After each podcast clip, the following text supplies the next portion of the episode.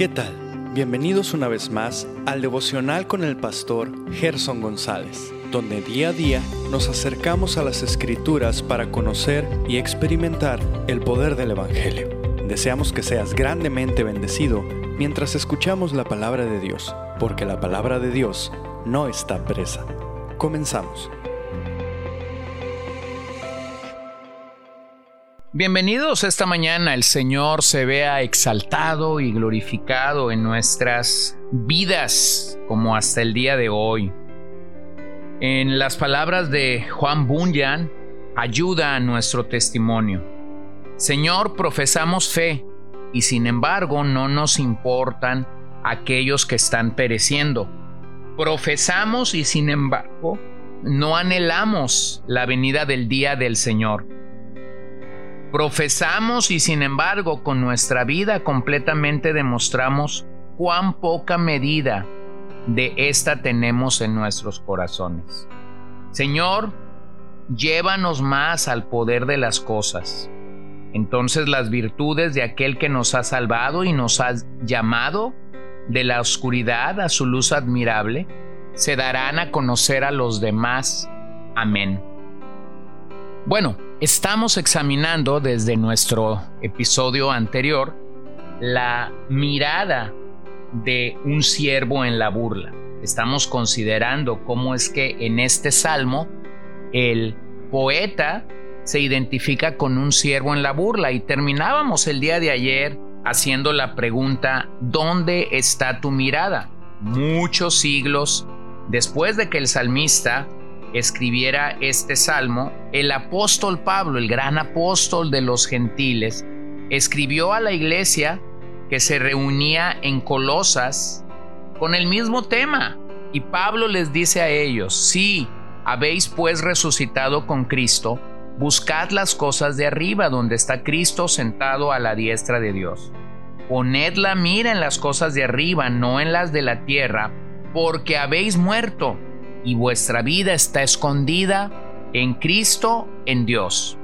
Esta mañana yo quisiera introducirme preguntándote, ¿ya has muerto?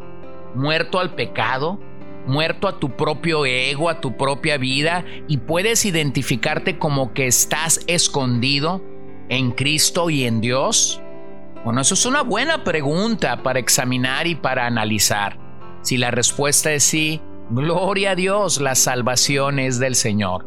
Si la respuesta es no, posiblemente ahora mismo tú estás siendo llamado de manera interna para escuchar la voz de Dios. Cuando hablamos del llamado de Dios, hablamos de ello como un llamado externo en el cual un predicador o una persona te comunica el Evangelio a viva voz. Pero el llamado interno es esta obra sola del Espíritu Santo trayendo convicción a tu alma, a tu ser, de que realmente necesitas al Señor. Así que este siervo que está siendo escarnecido, que está siendo que, eh, está recibiendo burla de otros por su caminar en el Señor, ha pasado de una plegaria en singular y ahora esa plegaria es una plegaria en plural. Versos 3 y 4. Ten piedad de nosotros, oh Señor, ten piedad de nosotros, porque muy hartos estamos de desprecio. Harta en extremo está nuestra alma del escarnio de los que están en holgura y del desprecio de los soberbios. Bueno, ahora vemos que el siervo ha sido de ejemplo para la nación y el pueblo entero está clamando por misericordia. Una vez que el pueblo escucha el clamor del salmista por esa misericordia divina, ellos hacen lo propio. Se encuentran hastiados de todo el peso del cautiverio sobre sus espaldas. Eso puede incluir dificultades, angustias, dolores, menosprecios, desesperanza, el propio trato de sus captores claramente. Por cierto, seguramente un trato sin amor y sin misericordia aunque pudiera involucrar no un daño físico, el desprecio puede incluir siempre persecución y opresión. En este salmo se incluye el desprecio hacia el peregrino. El salmista reconoce que el pueblo sufre el menosprecio de los soberbios. Esta es una prueba de que somos el pueblo del Señor.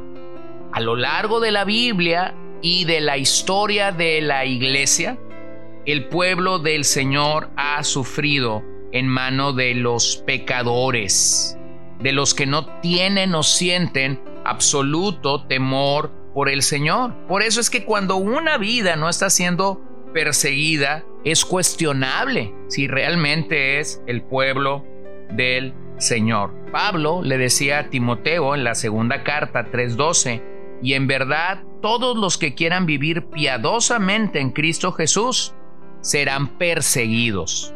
Así que aquí vemos que una clara evidencia de ser un discípulo de Jesús es que serás perseguido. Pablo habría sido perseguido durante su ministerio y ahora advierte a su fiel discípulo en el Señor de que él será perseguido. Los mundanos se mofan de la espiritualidad. Los no creyentes se burlan de que tú busques madurar espiritualmente. Es más, aún al interior de una iglesia encontrarás personas que se burlen de tu acercamiento hacia Dios o de la búsqueda por tu crecimiento espiritual, familiar, matrimonial en el Señor. Aún tenemos la cizaña en este mundo y ese es uno de sus trabajos favoritos, estorbar. Estorbar la obra de Dios en nuestras vidas. Así que el salmista está hastiado y reconoce que el pueblo está realmente en contra de ellos. Mofat lo traduce como hemos soportado toda la burla y el desprecio que podíamos aguantar y algo más. Esta forma de opresión puede variar. Puede incluir chismes, intrigas, falso testimonio, y si esto lo potencializamos con el uso de los medios y las redes sociales, es dinamita pura.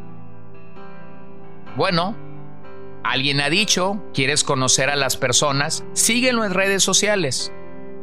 Las redes comunican si somos ególatras, si somos egoístas, si somos vanidosos, si queremos llamar la atención hacia algo, si queremos marcar nuestro territorio en cuanto a la relación que tenemos con una persona y cada quien maneja sus redes como bien mejor le parece.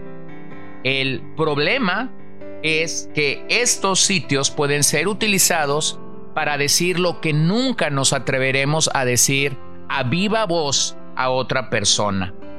Y pueden ser una herramienta de escarnio y de burla pura en nuestras manos. Mira lo que dice el Salmo 119, 51.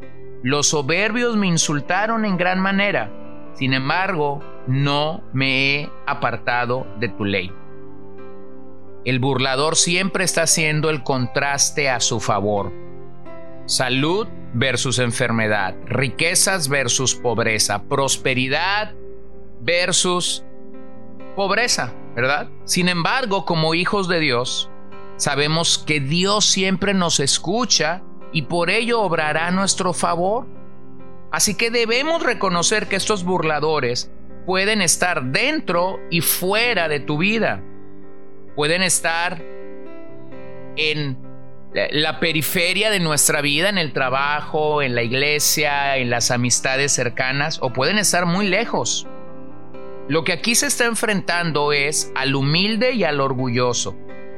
Es decir, la lucha entre el creyente entre el verdadero discípulo del Señor y el pecador. A mí me impresiona la vida de Nehemías, una de mis, uno de mis héroes del Antiguo Testamento a los que más disfruto leer y por cierto, al que nos aproximaremos en unas semanas en un estudio biográfico, tal y como lo hemos hecho con los apóstoles, tal y como lo hemos hecho con el apóstol ah, Pablo. Pero me encanta cuando el 2.19 dice, pero cuando se enteraron Zambalado Oronita, Tobías el oficial amonita y Gesem el árabe, se burlaron de nosotros.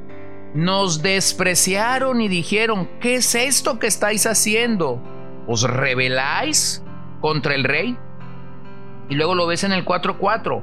Oye, oh Dios, nuestro, cómo somos despreciados.